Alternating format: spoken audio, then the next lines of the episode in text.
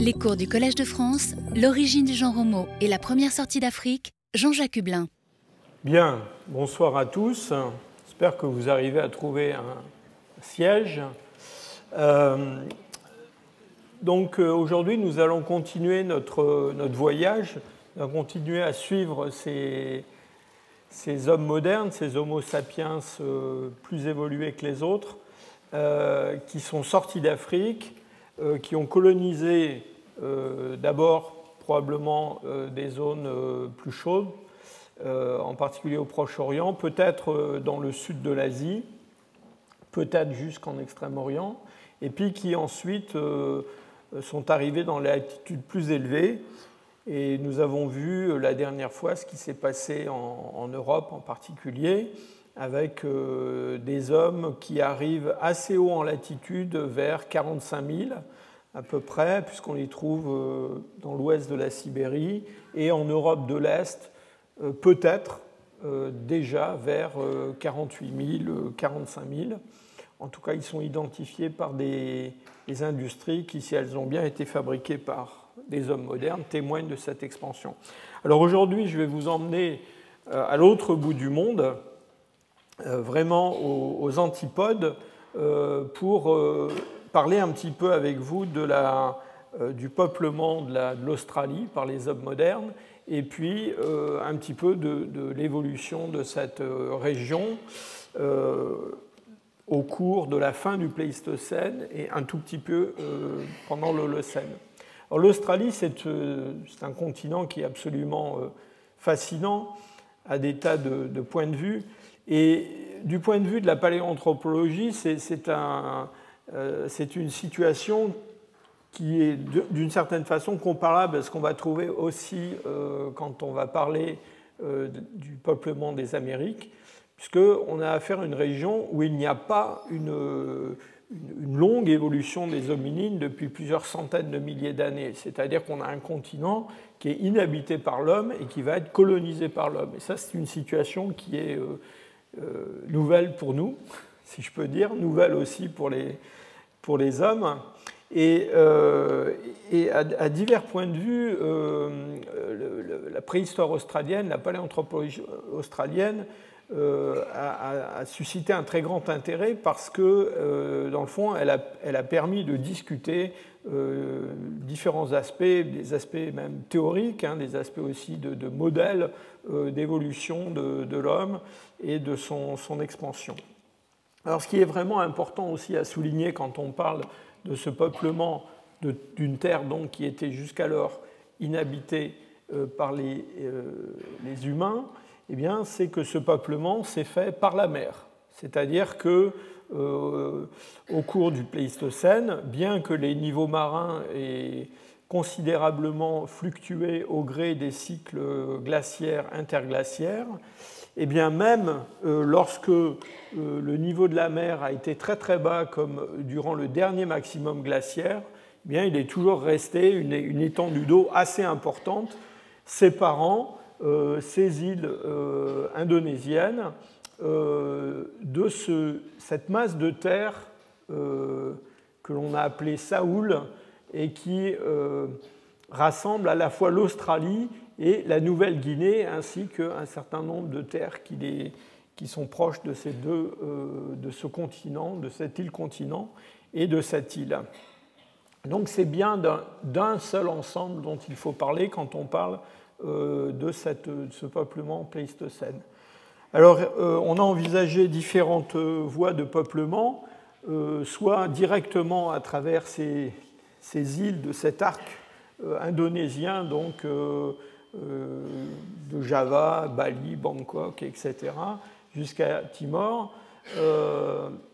encore une fois, en sachant que même au moment du maximum de retrait de, l'océan, il est toujours resté 80 euh, km d'eau salée à traverser, et donc ça implique forcément la pratique euh, de la navigation, enfin la pratique même euh, une certaine, j'allais dire, maîtrise de la navigation. Alors évidemment, il y a aussi une autre voie qui est possible pour pénétrer à Saint-Oul, c'est un autre chapelet d'îles qui se trouve plus au nord, entre les Célèbes et puis la Nouvelle-Guinée, alors il y a des partisans des, deux, il y a eu des partisans des deux voies de pénétration, et puis d'ailleurs ces deux, ces, ces deux voies possibles ne sont pas exclusives l'une de l'autre. Hein. Il est possible qu'elles aient été utilisées toutes les deux, mais l'une comme l'autre implique la navigation.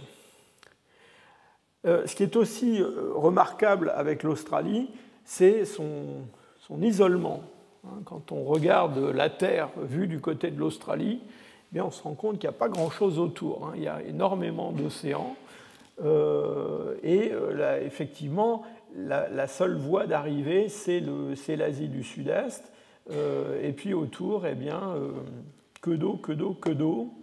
Et cet isolement de l'Australie a donné, euh, résulté en un, endémisme très très fort euh, de cette partie du monde.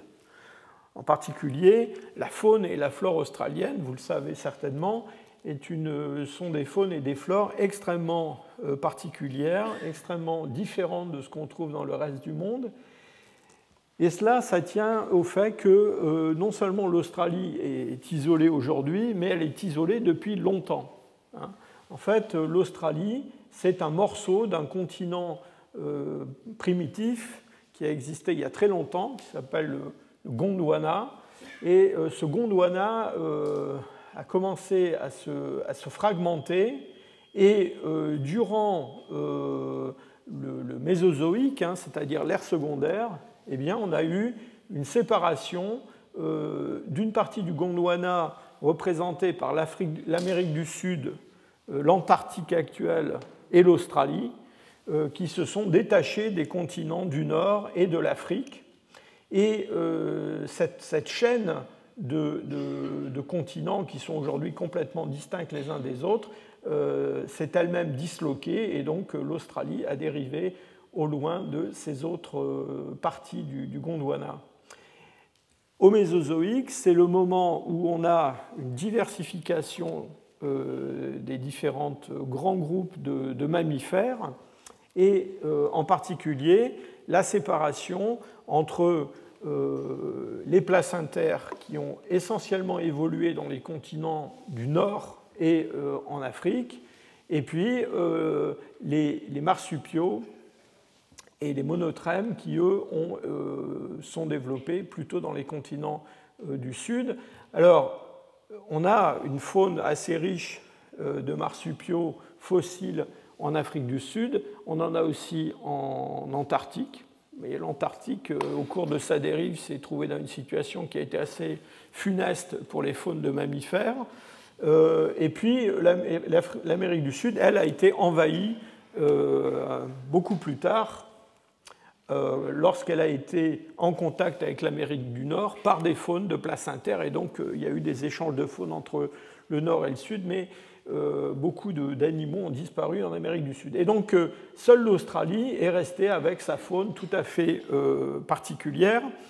Et donc, au moment où les hommes arrivent en Australie, eh bien, ils vont rencontrer des animaux tout à fait étranges. alors, vous connaissez tous les koalas, euh, les kangourous. Euh, vous avez sûrement vu des, films montrant des thylacines qui sont des euh, carnivores, des marsupiaux carnivores qui ont disparu il n'y a pas si longtemps que ça.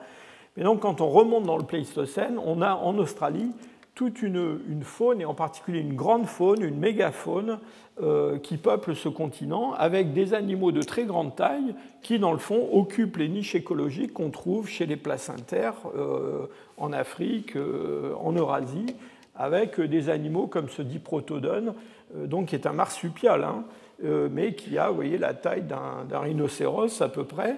et puis des, animaux qui occupent des niches écologiques proches de ce qu'on connaît chez les, chez les placentaires, des, carnivores qui ont la taille d'un petit lion, quelque chose comme ça, des, kangourous euh, qui font 2 mètres de haut, donc de très, très, des bêtes très euh, impressionnantes et qui devaient être tout à fait intéressantes à, rencontrer. Et certainement à chasser d'ailleurs, et vous allez voir qu'un des sujets à propos de cette mégafaune, c'est de savoir si ce n'est pas la prédation des hommes qui en fait a conduit à sa disparition. il n'y a pas que des gros mammifères, que des gros marsupiaux, vous voyez, il y a aussi des grosses bêtes qui sont des reptiles, en particulier ce varan qui fait 7 ou 8 mètres, hein, donc c'est quand même une bête assez impressionnante, euh, des oiseaux coureurs euh, de très grande taille comme il n'en existe plus aujourd'hui.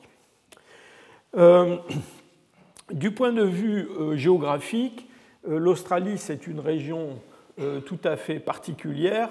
On dit que c'est le plus plat et le plus sec des continents.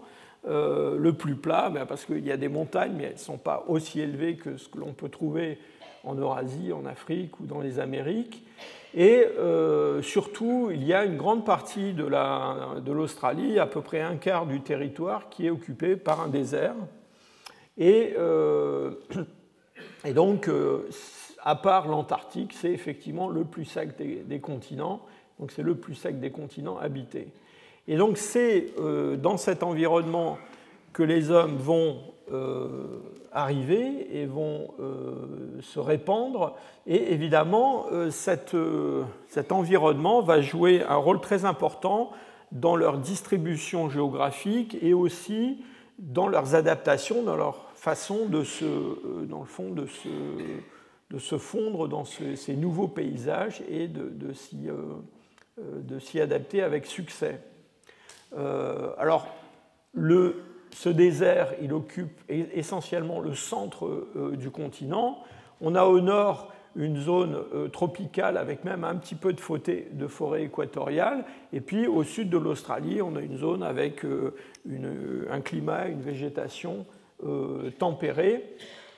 Et donc on, s'est posé beaucoup de questions sur la façon suivant laquelle les hommes s'étaient, encore une fois, répandus dans ce, dans ce, territoire si particulier, avec une aridité qui aujourd'hui nous paraît tout à fait euh, impressionnante, mais qui dans le passé a parfois été supérieure à ce qu'elle est aujourd'hui, en particulier au moment du dernier maximum glaciaire, on a eu vraiment euh, une aridité très très importante euh, en Australie.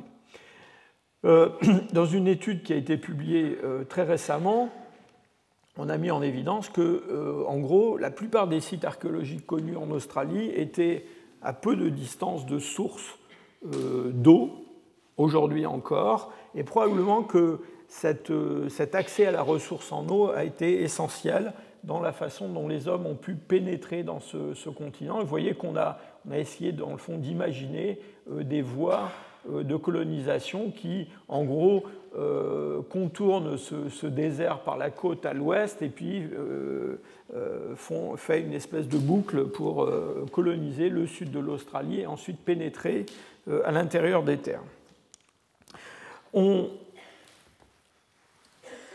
on, a affaire à des, encore une fois à une terre sur laquelle il n'y a jamais eu de chasseurs-cueilleurs et apparemment ces chasseurs-cueilleurs vont avoir un très grand impact non seulement euh, sur la faune, puisqu'ils vont chasser euh, des animaux et probablement en faire disparaître un, grand nombre, mais aussi ils vont euh, altérer le paysage. et d'ailleurs, il, y a beaucoup de discussions pour savoir un petit peu dans quel ordre ça s'est passé. Les, aborigènes australiens, traditionnellement, jusqu'à il n'y a encore pas très longtemps, pratiquaient intentionnellement des feux de broussailles pour créer un paysage qui leur est euh, favorable. Et donc, euh, on se demande si c'est les hommes qui brûlent euh, la végétation, modifient le paysage, et cette modification du paysage impacte les faunes, ou si ça n'est pas le contraire, c'est-à-dire si le fait de chasser certains herbivores euh, dans le fond, euh, n'aboutit pas à favoriser un certain type de végétation et donc aussi à favoriser ces feux.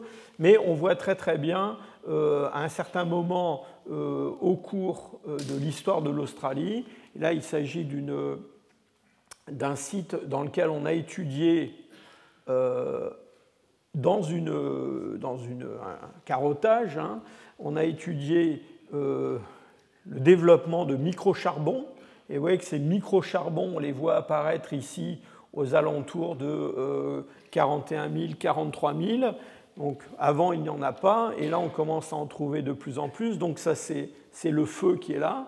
Et puis, on voit aussi la végétation autour de cette date-là se modifier euh, considérablement avec ces euh, taxons, euh, ces taxa sclérophiles qui, en fait, correspondent à un changement assez radical de la végétation et de la faune qui va avec.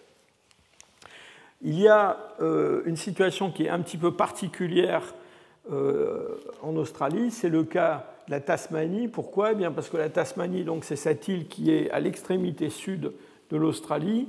La Tasmanie, euh, elle a été tantôt reliée au continent, enfin à l'île continent australienne, euh, tantôt séparée.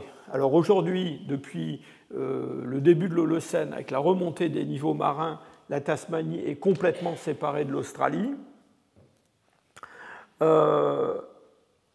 et on pense qu'au moment de l'arrivée des hommes modernes en Australie, vous allez voir, c'est quelque part autour de 50 000 ans probablement, eh bien, euh, on pense que euh, la Tasmanie, à ce moment-là, est séparée euh, de l'Australie et qu'elle va être rattachée à l'Australie seulement un petit peu plus tard, quand on va rentrer dans une période un petit peu plus froide, enfin froide à l'échelle planétaire. Et de façon très intéressante, on voit que d'abord les changements de paysage qu'on observe en Australie, que je vous ai décrits à l'instant, ne se produisent pas de la même façon en Tasmanie. Et on voit aussi euh, la survie, par exemple, de ce kangourou euh, géant euh, de 2 mètres dont je vous parlais tout à l'heure, ce Protemnodon anak. Eh bien, on le trouve en Tasmanie plus tard que sur le continent australien. Dans la discussion pour savoir si c'est l'homme qui a causé l'extinction de ces bêtes ou si c'est le, climat, bien évidemment, c'est absolument critique de montrer que l'homme les a rencontrés, évidemment. Donc, euh, chaque fois qu'on peut trouver un site, et vous allez voir que c'est quelque chose qui revient souvent à la discussion, chaque fois qu'on peut trouver un site où on a à la fois cette, euh, cette macrofaune euh, associée aux premières traces de l'homme sur le continent, évidemment, c'est un argument en faveur du rôle de l'homme dans l'extinction de ces animaux, puisque, dans le fond, le, l'hypothèse euh, alternative, eh bien, c'est que ces animaux ont disparu avant que l'homme arrive. Euh, alors c'est vrai dans certains cas, mais dans beaucoup de cas, il semble que ce soit bien l'homme qui, qui soit responsable de ces extinctions.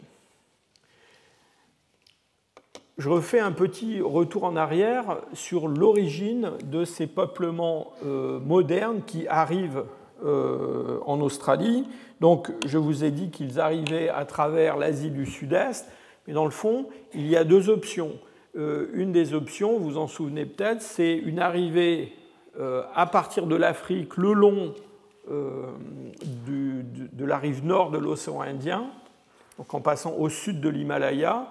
Donc, c'est une sorte de, peuplement direct de l'Australie avec une branche de l'humanité moderne qui serait une branche eurasiatique complètement distincte, qui se serait répandue euh, au nord de l'Himalaya, d'un côté vers l'Europe et de l'autre côté euh, vers la Chine, vers l'Extrême-Orient. Euh, donc ça, c'est ce qui a été défendu dans une étude récente, une étude génétique récente, par l'équipe de Villerslev. Euh, et euh, donc là, dans cette, dans cette étude qui est parue il n'y a pas très longtemps, eh bien, on a une dichotomie première entre donc, les lignées qui vont donner les Européens actuels et les, les, Chinois actuels, et puis cette, cette, branche qui va donner tous les peuplements actuels, enfin actuels euh, aborigènes évidemment, euh, de l'Australie et de la Nouvelle-Guinée, avec, vous vous en souvenez aussi, une, introgression d'ADN dénisovien dans, euh, dans cette lignée qui va peupler l'Australie et la Nouvelle-Guinée. Alors, ce n'est pas la seule hypothèse. Et dans, le même numéro de Nature où l'article que je viens de, vous citer a été publié, il y a une autre étude qui a été publiée qui a des résultats plutôt contradictoires avec la première, donc je vous la, signale quand même.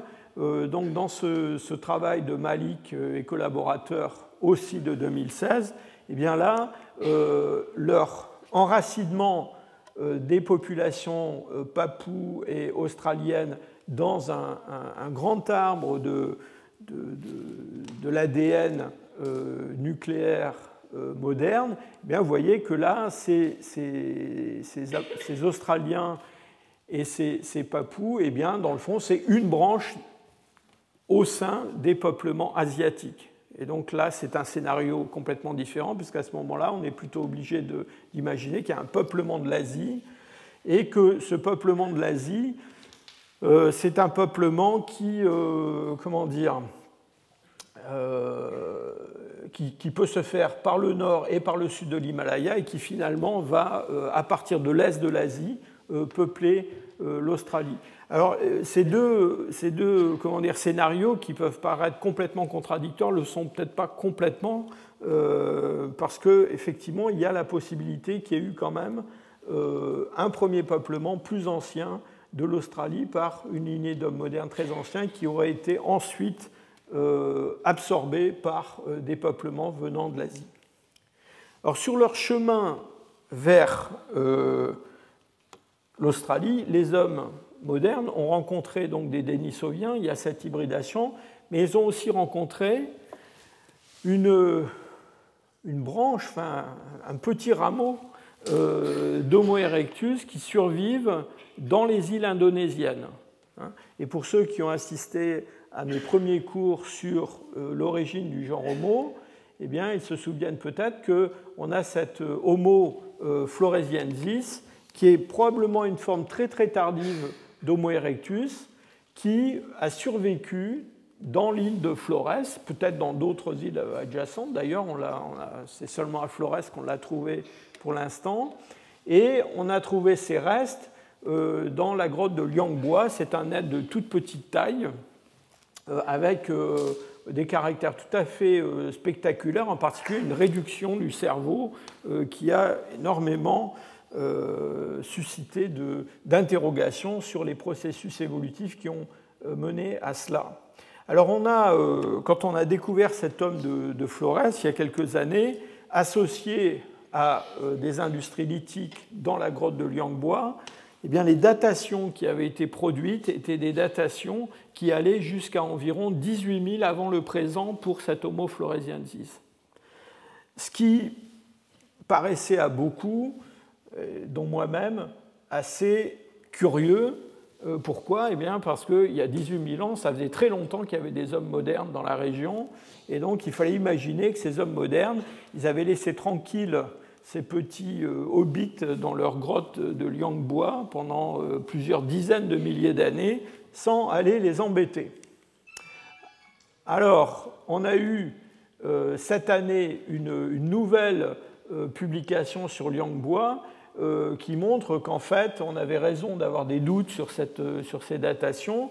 Il y a euh, dans la grotte de Liangbo une stratigraphie très très compliquée avec des strates qui sont des strates anciennes qui contiennent ces restes de, de, hobbits, et puis ensuite des sortes de, de, rigoles, de canyons qui ont été creusés par l'érosion dans ces dépôts avec des niveaux beaucoup plus récents qui sont déposés à l'intérieur de, euh, de, ces, de, ces, formes. Et donc les dates euh, à 18 000 et même moins que ça, qui avaient été, qui avaient été euh, déterminées à partir de charbon trouvés à la hauteur des restes du Hobbit, eh bien en fait sont des échantillons qui appartiennent à ce dépôt plus récent. Et en fait, quand on regarde l'ensemble des dépôts dans lesquels les restes d'Homo floresiensis sont contenus, eh bien, il semble que euh, les dates les plus récentes soient autour de 46 000. Et donc, euh, on a, euh, si je peux dire, déjà, une, si l'homme moderne a bien, si je peux dire, précipité la disparition de ces Homo floresiensis, vous voyez qu'on a déjà un jalon, une date. Hein, à Flores, probablement, on parle de quelque chose entre 45 000 et 50 000 je viens d'en dire un mot. Vous vous souvenez aussi que dans les, études génétiques parues cette année, euh, on a discuté, en tout cas certains des, auteurs, à partir de ces, nouvelles, ces nouveaux résultats sur l'ADN euh, nucléaire, eh bien, on discutait la possibilité que les habitants actuels de l'Australie, eh bien, en fait, est absorbé une, population d'hommes modernes un petit peu plus ancienne. Et euh, donc ça, c'est peut-être quelque chose qui pourrait euh, réconcilier un petit peu euh, les différents scénarios de peuplement de l'Australie dont je, dont je, vous ai parlé, c'est-à-dire une source à partir de l'Asie de l'Est ou une, source à partir de, des rives nord de l'océan Indien. Alors quand ces, quand ces, hommes arrivent en Australie, ils sont très très peu nombreux et on peut euh, reconstituer l'évolution de cette population euh, en utilisant une méthode qui est assez simple. On compte le nombre de, euh, dates C14 qu'on a dans tous les gisements archéologiques sur lesquels on a prélevé des charbons. Et cela, ça nous donne une idée du nombre de sites, de l'intensité d'occupation de ces sites, et de la durée d'occupation de tous ces sites. Et donc, en utilisant des modèles euh, mathématiques, on peut reconstituer une courbe comme celle-là, euh, dans laquelle vous voyez qu'en fait, très longtemps, la population de l'Australie est restée assez faible, avec une augmentation très très forte, essentiellement durant l'Holocène, c'est-à-dire après le dernier grand cycle glaciaire. Hein. Euh, donc c'est vraiment autour de, disons, 14 euh, 000, quelque chose comme ça, avant le présent, que la population décolle en nombre. Et puis avant cela, on a des fluctuations, avec probablement ici, autour du dernier maximum glaciaire, un, certain affaissement euh, de la taille des populations en relation avec une montée de l'aridité. Alors pour ce qui est des, sites proprement australiens et des dates de ces, de ces sites, alors euh, le peuplement de l'Australie et l'âge du peuplement de l'Australie a donné lieu à des, à des débats euh, passionnés euh, depuis des générations. il y a, pendant longtemps, on a cru que le peuplement de l'Australie, c'était une affaire très récente, moins de 25 000 ans. Et puis après, on est allé à d'autres extrêmes. Hein. Il, y a des, il eu des propositions à 60 000 ans et même au-delà de 60 000 ans. Euh, aujourd'hui, euh, je dirais que le consensus, c'est plutôt entre 40 000 et 50 000, je dirais plus près de 50 000 que de 40 000. Et de fait, on a en Australie euh, toute une série de sites qui sont certainement plus vieux que 30 000, et parmi ces sites, eh bien, on en a quelques-uns où on a, disons, raisonnablement des dates qui sont au-delà de 40 000, autour de 45 000, peut-être encore plus anciennes que ça. Je, les ai pointés sur, la, sur cette carte. Alors vous voyez qu'il y a des sites qui sont dans la partie la plus septentrionale euh, de l'Australie. Il y en a plusieurs. De façon intéressante, il y a un site qui s'appelle Yuan, euh, qui est ici euh, en Nouvelle-Guinée, en face de l'île de Nouvelle-Bretagne. Et ça, c'est aussi un site qui est très ancien. Et puis, on a des sites qui sont dans l'ouest de l'Australie, et euh, on a euh, tout un, groupement de sites euh, qui se trouvent dans le sud de l'Australie. Et cette région-là va nous intéresser particulièrement. Tout à l'heure, ma collègue Catherine Fitzsimmons, qui a beaucoup travaillé sur ces sites des lacs Villandra, avec en particulier des travaux sur la datation des sites, va vous en parler beaucoup plus en détail que moi. Alors les plus anciens euh, sites que l'on connaît, je vous en montre quand même un ou deux, euh, autrement que sur la carte. Il y a un site qui se trouve dans l'extrême nord de l'Australie, euh, qui est un, abri sur roche qui s'appelle Malakunanja 2. Et dans ce site de Malakunanja, on a des industries.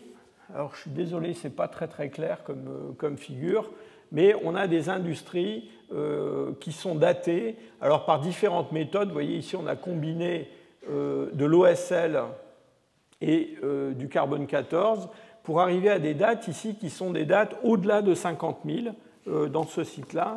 Alors comme toujours, les dates les plus anciennes sont extrêmement euh, contestées, discutées, mais euh, il semble que maintenant on a quand même un, ensemble de données pour ce site qui suggère une arrivée euh, très ancienne de l'homme dans le nord de l'Australie. Les industries qu'on trouve dans ces sites sont des industries qui, sont, enfin, qui peuvent paraître très très frustes, euh, sont des, éclats, des choses comme ça.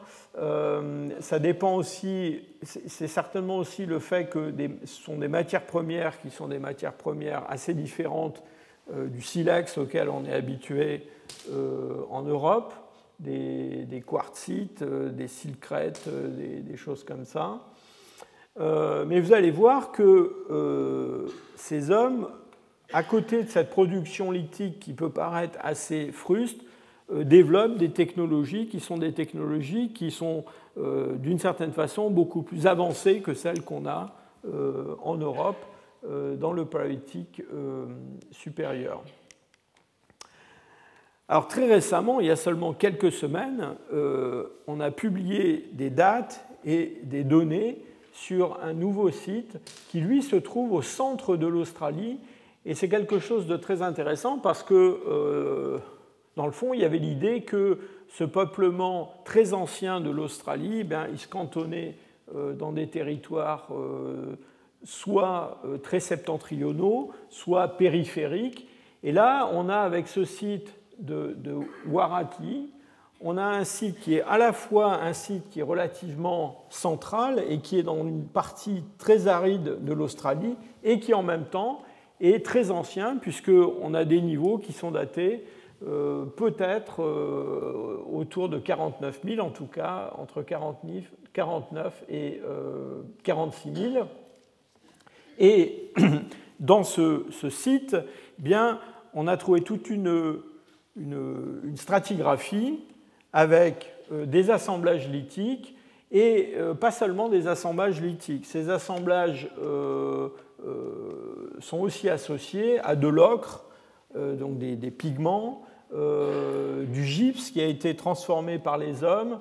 on a un objet en os façonné qui a été trouvé aussi dans cette stratigraphie, des, objets en pierre taillée qui sont relativement sophistiqués, comme ces pièces géométriques. Alors tous ces objets, évidemment, ne sont pas à cet âge-là, ils se, répartissent sur une stratigraphie qui est assez longue, mais ce qui est remarquable dans ce gisement, c'est que euh, dans le fond, tous ces objets, cet os façonné, euh, cet ocre, euh, ces objets avec un dos abattu, eh bien, sont tous à peu près 10 000 ans plus anciens que ce qu'on croyait il y a encore quelques mois, en fait. Alors une autre chose qui est remarquable dans ce site, c'est qu'on a, dans les niveaux les plus anciens, eh bien, une association entre ces outillages et des restes de euh. Vous savez, ce, marsupial qui ressemble à un, petit rhinocéros. Euh, donc on a euh, dans ce gisement-là, dans ces niveaux les plus anciens, un, niveau avec de l'ocre utilisé par l'homme et des, restes de diprotodone. Et donc là encore, évidemment, ça suggère effectivement que euh, la disparition de ces diprotodones très vite après cette date-là, eh bien l'homme euh, n'y est pas euh, pour rien. Alors je vous disais que les techniques de ces habitants paléolithiques de l'Australie étaient parfois surprenantes, hein, à côté d'objets qui paraissent un petit peu frustes, on a des, choses beaucoup plus sophistiquées, donc objets en os, je viens d'en parler, euh, il y a quelque chose qui est assez euh, remarquable aussi, c'est l'utilisation euh, du, piquetage et du polissage de pierres pour fabriquer des haches un peu de ce type-là. Alors celles-ci sont des haches récentes, mais on connaît des techniques de, polissage en Australie qui sont très anciennes. Et je vous rappelle qu'en Europe, hein, le polissage de la pierre, on a tous appris ça à l'école primaire, j'espère qu'on l'apprend encore, eh bien, c'est la pierre polie, c'est le néolithique euh, avec la céramique. Eh bien, on sait maintenant que cette pierre polie, elle a été utilisée de façon beaucoup plus ancienne euh, en Australie. Et il y a très peu de temps, il y a un fragment de hache qui a été euh, publié avec un âge, vous voyez, au-delà de 40 000. Donc on est très très loin des âges du néolithique en, Europe. Alors, euh, je pense que ces âges devraient être euh, confirmés, hein, mais euh, le fait est que de toute façon, on a une apparition beaucoup plus ancienne du polissage qu'en Europe. Le but aujourd'hui, ce n'est pas de vous parler d'art rupestre, on, aura un invité qui en parlera dans quelques semaines, mais je voudrais quand même aussi souligner qu'avec l'arrivée des hommes en Australie, on voit assez rapidement se développer un art rupestre qui est tout à fait spectaculaire. Et cet art rupestre, évidemment, euh, c'est l'expression de, croyances, euh, d'une mythologie, d'une représentation du cosmos. Euh, c'est très difficile de faire des datations d'art rupestre. Hein. on commence, on a des techniques maintenant pour les dater. alors, encore une fois, il y a de grandes euh, discussion pour connaître l'âge des plus anciennes euh, représentations figuratives dans ce coin du monde, mais très récemment, on a publié des dates qui ont été obtenues en datant euh, avec une, méthode qui, est, qui, se fonde sur les séries de désintégration de, l'uranium, donc des, calcites qui sont déposés sur ces impressions de, mains. Et euh, ces peintures, elles, bien, elles viennent non pas d'Australie, hein, mais elles viennent de Sulawesi. Et elles datent, pour les plus anciennes, autour de 40 000 ans. Et cela, ça, nous dit deux choses. Ça nous dit d'abord que les hommes qui sont arrivés en Australie avaient déjà euh, ces, euh, ces, traditions et les techniques qui leur étaient associées. Et puis aussi, ça soulève euh, pas mal d'interrogations sur le lien entre cet art rupestre qu'on trouve à l'autre bout du monde et l'art rupestre que l'on connaît en Europe. Hein. Et euh, on est là pas très loin des dates de la grotte Chauvet, par exemple. Hein. Et en Europe, vers 40 000 ou un petit peu après 40 000, on a un art euh, figuratif avec des représentations d'animaux. On a aussi des animaux dans ce, euh, site de, Sulawesi. Et donc, euh, dans le fond, soit on imagine que de façon indépendante, ces hommes modernes dans différentes régions du monde ont inventé quelque chose comme la rupestre, ou alors, et je pense que c'est l'hypothèse la plus probable, eh bien, cela implique que au début de la dispersion des hommes hors d'Afrique, et peut-être même avant leur sortie d'Afrique, eh bien, ils avaient déjà ces euh, traditions, ils avaient déjà ces techniques, et que dans le fond, c'est peut-être euh, par défaut de conservation que nous n'avons pas les traces les plus anciennes de cet art rupestre. Hein. Euh, ce sera peut-être une question qui restera ouverte pour toujours, mais j'imagine assez facilement qu'en fait, ces hommes, ces hommes qui ont euh, si, je peux dire, conquis le monde et qui ont envahi des terres nouvelles, parfois aux dépens de populations euh, archaïques comme les Néandertaliens ou les Denisoviens, eh bien, dans leur euh, bagage, dans leur bagage culturel, ils avaient cette capacité à représenter le monde et surtout à représenter leur monde intérieur à travers des, images comme celle-là. Alors on va en venir maintenant aux, restes humains qui sont associés à, tous ces gisements. Et là encore, l'Australie a joué un rôle tout à fait euh, particulier dans les débats sur l'évolution humaine et surtout sur l'origine de l'homme moderne. Pourquoi? Eh bien parce que euh, euh, dans l'argumentation de ceux qui défendaient un modèle multirégional, eh bien, l'Australie a dès le début joué un rôle très important. Je vous ai euh, représentait ici à nouveau cette illustration qui est tirée d'un ouvrage de 1943 de Franz Weidenreich. Et vous vous souvenez, Franz Weidenreich avait été un de ces euh, paléoanthropologues qui avait théorisé cette idée suivant laquelle les, tous les groupes humains actuels eh bien, avaient une origine régionale, une origine locale très ancienne, avec euh, des hommes modernes en Chine qui descendaient des Homo erectus chinois euh, et euh, des Australiens qui descendaient des Homo erectus indonésiens. Alors évidemment, avec des échanges géniques entre toutes ces populations, mais quand même l'idée qu'il y avait une continuité régionale qui reliait des populations actuelles. C'était l'origine des races, entre guillemets, hein. c'était comme ça qu'on expliquait les différences entre les hommes actuels et puis euh, donc des formes archaïques locales très très anciennes. Donc dans cette euh, image de, de Franz Weidenreich, ce que vous avez là, c'est un, Homo erectus tardif de, Java, d'un gisement, du gisement de Gnandong, le long de la rivière Solo, et puis un crâne d'aborigène australien. Euh, alors Weidenreich avait gommé, là, en fait c'était un crâne complet, mais là il a, avec, avec de la gouache, un artiste a effacé la, la face juste pour garder la, calotte crânienne. Et donc, euh, euh, Weidenreich s'appuyait sur cette espèce de, ressemblance superficielle, euh, et puis pas seulement superficielle, il avait des arguments anatomiques pour, dans le fond, défendre cette, cette continuité régionale. Alors, cette, ce modèle qui, j'allais dire maintenant, est presque complètement abandonné, il a eu quand même, il a encore hein, euh, des euh, soutiens, des défenseurs. Aujourd'hui, euh, Milford Wolpoff est toujours un défenseur de, cette, de ce modèle-là, qui s'oppose à l'origine commune récente de tous les hommes modernes en Afrique et à leur dispersion hors d'Afrique. Et en Australie, il a eu un, collègue australien, Alan Thorne, euh, que j'ai eu le plaisir de, connaître, qui est mort il y a très peu de temps, euh, qui était lui aussi un, grand, grand défenseur du, multirégionalisme hein, et de la, continuité entre Homo erectus euh, indonésien, javanais, et puis aborigène australien récent.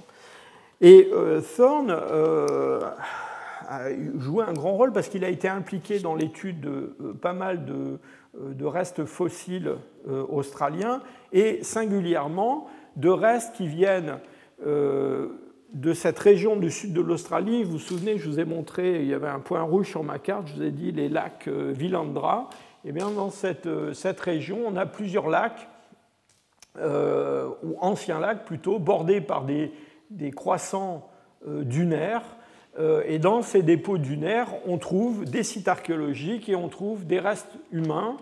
Et en particulier, il y a un lac euh, qui n'existe plus aujourd'hui, qui est complètement asséché, mais euh, qui est bordé par une ancienne, un, un, ancien, cordon de dunes, qui est le lac Mungo, où on a trouvé des restes humains. Et Alan Thorne et, d'autres ont beaucoup discuté la signification de ces restes. Alors j'ai pris sans vergogne une image d'un des articles de Catherine Fitzsimmons, peut-être qu'elle va vous montrer le même, la même image, euh, simplement pour euh, vous montrer que euh, ces lacs, ils varient avec des périodes où ils sont pleins, des périodes où ils sont complètement asséchés, hein, donc il y a des fluctuations. Et puis on peut essayer de placer dans cette chronologie des sites archéologiques, des, des outils de, pierre qui sont trouvés dans certains endroits, des traces de foyers, et puis des, restes humains. Alors, il y en a trois dont on va parler maintenant. Euh, lac Mungo 1, euh, lac Mungo 3, et puis un autre lac qui est pas loin, euh, un fossile qui s'appelle WLH, ce qui veut dire Willandra Lake Hominin, numéro 50. Et pour tous ces fossiles, eh bien, il y a eu des, discussions terribles à propos de leur, âge. Hein. Donc là, euh, Catherine a été extrêmement courageuse parce qu'elle les a placés de façon euh, assez précise. Euh, mais Mungo 3, dont on pense maintenant qu'il a autour de 42 000, 43 000, quelque chose comme ça, on a, il y a des gens qui ont prétendu que c'est des restes humains qui avaient 60 000 ans. Hein. donc vous voyez qu'il y a de la marge. Mungo 1 aussi, il y a eu beaucoup de, de discussion. Et vous voyez que pour WLH50, eh bien, la question est loin d'être résolue. Euh, je vous montre rapidement ces fossiles parce qu'ils sont absolument remarquables. Je ne sais pas s'il faut parler de fossiles parce qu'ils sont en fait assez récents. L'Akmungo 1, eh bien, une, ce sont les restes d'un jeune individu, une femme probablement, peut-être pas complètement adulte, euh, donc qui est daté autour de 25 000 maintenant. Et ce qui est tout à fait remarquable, je vous parlais de comportements complexes hein, chez ces, aborigènes australiens pléistocènes, ce qui est tout à fait remarquable, c'est que euh, l'Akmungo 1 a, euh, représente, enfin à ma connaissance, la plus ancienne, le plus ancien exemple de crémation d'un corps humain qui soit réellement j'allais dire, euh, utilisé comme une pratique euh, funéraire. Hein. et donc c'est pour ça que euh, les restes sont en état, pas en très très bon état, parce qu'ils ont, ils ont été, ils ont été brûlés. et puis on a un autre, une autre découverte qui a fait énormément de bruit à l'époque, donc dans les années 70, c'est cette sépulture de lac Mungo 3. Alors regardez bien cette photo parce que ces restes ont été euh, rendus aux tribus aborigènes et euh, je crois bien que euh, certains ont été réinhumés, certains sont gardés dans des coffres et ne sont pas accessibles. Donc toutes les informations qu'on a sont des informations qui datent quand même de, de l'époque de leur étude et de leur découverte. alors l'Akmungo 3, c'est une, une, sépulture d'un individu euh, assez complet. Et cet individu, il est entièrement euh, ocré, couvert d'ocre rouge. Et là encore, euh, je vous rappelle que à cette époque-là, vers 43 000 en Europe, vous vous souvenez que dans l'Orignacien, on n'avait pas beaucoup de, sépultures. Hein. On avait cette sépulture à Kostenki, qui était la, seule que, l'on connaisse et qui était beaucoup plus récente que ça. Donc là, on a des comportements qui sont tout à fait remarquables et tout à fait euh, assez, assez complexes. Euh, alors, il y a eu énormément de discussions euh, auprès de, autour de l'interprétation de ces fossiles de lac Mungo. Alors toujours autour de ce, débat sur multirégionalisme, euh, donc origine locale euh, dans la zone Australie, sud-est asiatique de ces hommes ou origine africaine de tous les hommes modernes. Et donc Alan Thorne et, d'autres ont énormément tiré argument de ces restes, en particulier il y a eu une étude à partir d'ADN mitochondrial tiré de ce, de ce, de ce squelette qui, à l'époque, euh, semblait montrer que, dans le fond, euh, cette lignée mitochondriale de l'homme de Mungo III était plus ancienne que toutes les lignées euh, mitochondriales d'hommes modernes qu'on connaît aujourd'hui. Et donc, Thorne et Wolpoff et d'autres en ont tiré argument justement pour, euh, dans le fond, soutenir leur thèse euh, multirégionale. Alors depuis, euh, la validité de cette, comment dire, de cette étude a été pas mal remise en cause et on pense que c'est en grande partie probablement la, mauvaise conservation, peut-être la contamination de cet ADN mitochondrial qui a mené à cette interprétation. Alors, les, restes de lac Mungo euh, et d'autres fossiles australiens ont aussi mené euh, Alan Turn à euh, développer un modèle de peuplement de l'Australie à partir de deux stocks de population qui auraient été différents sur le plan biologique, sur le plan anthropologique, mais aussi sur le plan culturel. Et donc euh, l'idée euh, de, Thorne et d'autres, c'était qu'il y avait dans le matériel fossile australien des formes qu'il appelait euh, graciles. Et vous voyez ici une photo d'un autre, d'un crâne venant d'un autre gisement qui s'appelle Keylor, qui est un gisement de la fin, de l'extrême fin du, Pléistocène, avec une morphologie bah, qui rappelle la morphologie de ce qu'on a dans le, sur le continent asiatique alors ce tome de, euh, Liu Jiang, on n'est pas très sûr de son âge, mais enfin, disons que ce sont des, hommes modernes qui ressemblent beaucoup aux hommes modernes d'aujourd'hui. Et donc, dans l'esprit de, de Thorne, euh, on avait euh, Lakmungo I, euh, Keylor et quelques autres formes qui représentaient cette population dite gracile. Voilà une vue de face de ce spécimen. Et à ces populations graciles, eh bien, il opposait des formes qui étaient des formes dites robustes, comme ce fameux crâne de euh, lac Villandra euh, euh, hominide 50, avec vous voyez, un frontal beaucoup plus aplati, des os crâniens beaucoup plus épais, une, constriction post-orbitaire très très forte, un torus occipital très marqué, une grande robustesse.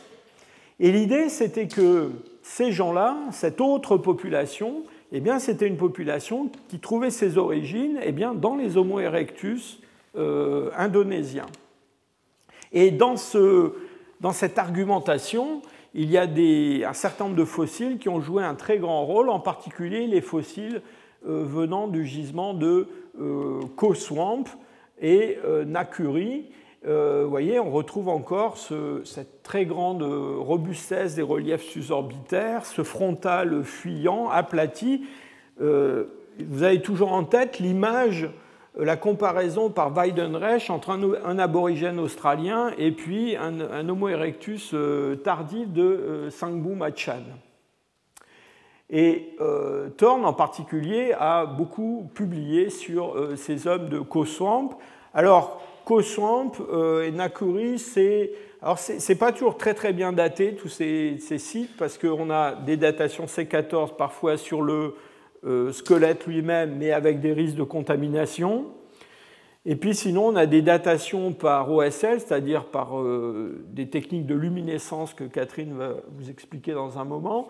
Et ces méthodes elle date non pas les restes, mais elle date le sédiment qu'il y a autour. Alors quand on a une sépulture, c'est un petit peu compliqué parce que l'idée de faire une sépulture, c'est justement de remuer le sédiment et de mettre les gens dans du sédiment plus ancien. Enfin, disons que les âges sont des âges qui sont probablement autour de l'extrême fin du, euh, du, Pléistocène, donc euh, probablement euh, pendant le, dire, le déclin du dernier maximum glaciaire. Alors tous ces travaux qui ont, eu leur heure de, gloire eh bien, ont été considérablement critiqués, en particulier par un chercheur australien qui s'appelle Brown. Et Brown, eh bien, il a étudié de façon précise et de façon métrique la variabilité de toutes ces formes, et il a montré d'abord une chose qui avait échappé à un certain nombre de chercheurs jusque-là, eh c'est que la plupart de ces crânes qui avaient des caractéristiques un peu bizarres au niveau du frontal, avec ce frontal aplati, fuyant, euh, euh, quelque chose qui rappelait un petit peu les Homo erectus, eh bien que en fait, ces crânes étaient très probablement des crânes qui avaient été intentionnellement déformés. Alors, intentionnellement déformés, pendant la croissance, hein, c'est-à-dire euh, la maman, euh, elle, attache le crâne du, bébé pour que le crâne se développe d'une certaine façon. C'est quelque chose qu'on connaît dans de grand nombre de, populations, euh, en Amérique du Sud, en Europe, hein, les Huns par exemple, mais qui est aussi connu à Saoul, et en particulier, on a des exemples historiques. Ça, c'est une photo qui a été prise en Nouvelle-Bretagne, donc vous voyez, au début du XXe siècle, où on voit un petit enfant ben, qui a le crâne bandé justement pour développer une forme comme celle-là.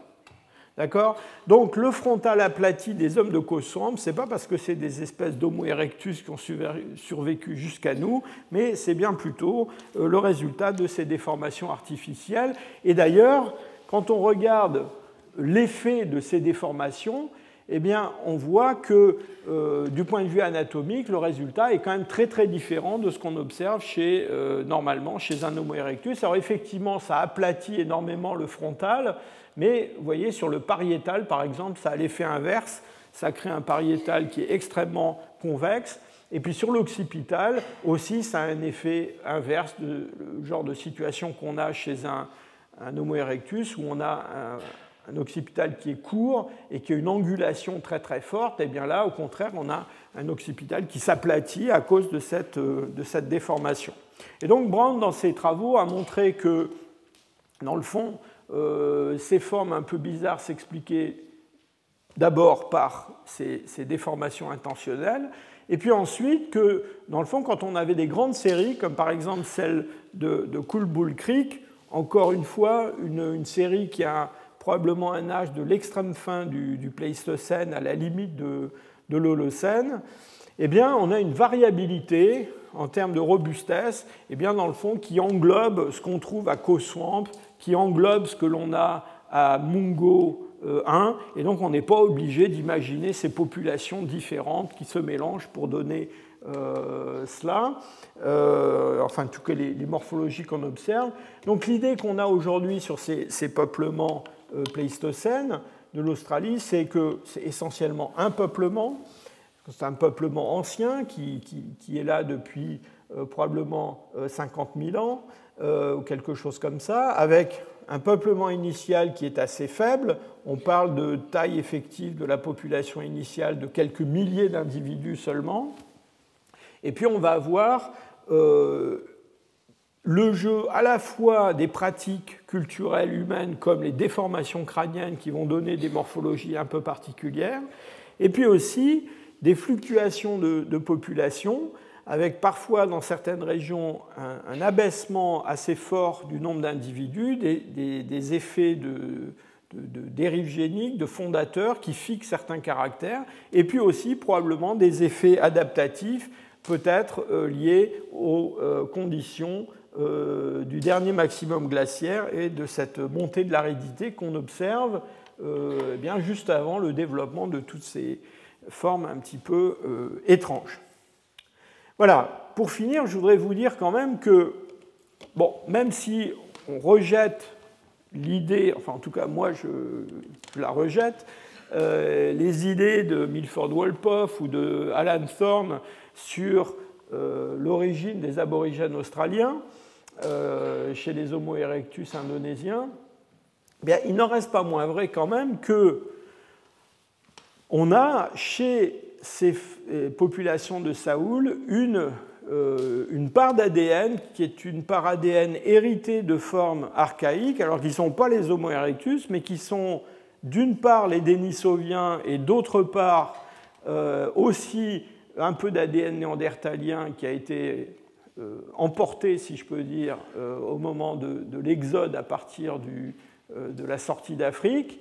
Et au sein des populations vivantes actuelles, eh bien, ces populations sont celles qui ont en fait euh, le pourcentage le plus élevé euh, de cet ADN euh, archaïque, on va dire. sur ce diagramme, vous avez ici les Australiens, ici les Papous, et ce qui est représenté en, vert et en rouge, eh c'est la contribution euh, en ADN dénisovien et en ADN néandertalien. Et vous voyez que euh, pour l'ADN dénisovien, ici, dans des populations autres, hein, euh, d'Asie, de, Sibérie, d'Europe, etc., eh bien, on est à des niveaux très très élevés, puisque en fait, ce sont pratiquement les seules populations actuelles qui ont gardé un petit peu de cet ADN dénisovien. Mais même pour l'ADN néandertalien, ils en ont quand même pas mal. Et les deux s'ajoutent l'un à l'autre. Euh, pour donner donc un pourcentage assez euh, conséquent d'ADN non moderne, si je peux dire. Alors l'histoire de ces, populations euh, à la fin du Pléistocène, eh bien, c'est d'abord une augmentation très importante de la population, que vous avez vu sur un des diagrammes que je vous ai montré. C'est aussi au moment de l'Holocène, avec la remontée des niveaux marins et puis un climat qui se rapproche du climat actuel, eh bien des échanges qui se produisent avec le euh, sud-est euh, asiatique. Et donc on a maintenant euh, daté un certain nombre de, phénomènes de, de migration, d'échanges entre ces régions-là. Sur le plan culturel, technique, on voit aussi des changements considérables se produire à cette époque-là. Juste pour mémoire, je vous signale que c'est le moment où le chien est introduit en Australie par les hommes. Et ce chien va retourner à l'état sauvage pour donner le, dingo. Et ce n'est pas lui qui va causer l'extinction du thylacine, puisqu'on sait que les derniers thylacines ont été euh, tirés à coups de fusil par des, chasseurs, mais euh, quand même, certainement, euh, comme d'autres placentaires qui ont été introduits en Australie, eh bien, ces animaux vont entrer dans une compétition avec les formes marsupiales locales et contribuer en grande partie à leur déclin et à leur disparition. Alors en forme d'épilogue, je voudrais vous dire qu'il ne faut pas oublier qu'après ce peuplement très ancien euh, de l'Australie et de la zone euh, Papouasie-Nouvelle-Guinée, eh bien, il va y avoir euh, dans l'histoire, la grande histoire de l'humanité, une autre vague de peuplement très importante qui va démarrer ici de la région de, de Taïwan, en face de la Chine. Il y a à peu près 3000 euh, ans, avec le début de la colonisation du Pacifique par les ancêtres des Polynésiens actuels. Et donc, on a, euh, c'est probablement un effet d'ailleurs de la, révolution néolithique euh, en Chine. On a des populations qui quittent la région de Taïwan et qui vont descendre vers le sud assez rapidement jusqu'à la Nouvelle-Guinée, la Mélanésie et se répandre vers l'est. Certaines d'ailleurs vont partir à l'ouest vers Madagascar et on connaît la distribution de toutes ces populations essentiellement grâce à un groupement linguistique. Hein. ce sont les gens qui parlent des langues austronésiennes. Et euh, avec un, peuplement du Pacifique qui est euh, assez euh, récent en fait. Hein. Vous voyez que les âges qui sont donnés sur cette carte, c'est des âges en siècles. au, plus, j'allais dire, au plus tard, euh, les hommes sont arrivés euh, à l'extrémité du Pacifique, dans les îles Hawaï ou dans les îles de Pâques, il y a seulement environ un millier d'années ou, quelque chose comme ça. récemment, on a, alors on a beaucoup discuté des interactions entre ce peuplement polynésien et puis ces populations euh, mélanésiennes qui, elles, étaient installées depuis très très longtemps en Papouasie au moment de l'expansion polynésienne. Donc il y a deux modèles qui se sont opposés hein, euh, pour expliquer le fait que chez les Polynésiens, enfin en tout cas dans une partie de la Polynésie du Sud en particulier, on voit une contribution assez importante de, comment dire d'ADN qui vient euh, des Mélanésiens. Donc on a longtemps cru que, euh, eh bien, dans le fond, euh, les, ces, migrants venant de Taïwan, ils, avaient fait une espèce de, pause, qui s'étaient arrêtés en Mélanésie, qui s'étaient mélangés avec des Mélanésiens et qu'ils étaient ensuite partis vers l'Est en emportant avec eux cette poterie lapita, c'est une poterie rouge qui marque cette expansion de ces, premiers Polynésiens. eh bien, deux études qui viennent d'être publiées il y a quelques euh, semaines prouvent que, en fait, euh, ces Polynésiens, eh bien, ils se sont répandus de façon très très rapide, et c'est seulement assez récemment euh, que des, mélanges sont intervenus avec les Mélanésiens et que ces populations, à leur tour, sont parties plus vers l'est. Et donc on a des Polynésiens les plus anciens qui sont moins mélangés avec des Mélanésiens, ou même pas mélangés du tout, et c'est plutôt les, Polynésiens les plus récents dans ces régions du Pacifique euh, qui montrent ce mélange avec les Mélanésiens. Voilà, je vous remercie. Retrouvez tous les contenus du Collège de France sur www.colège-2-france.fr.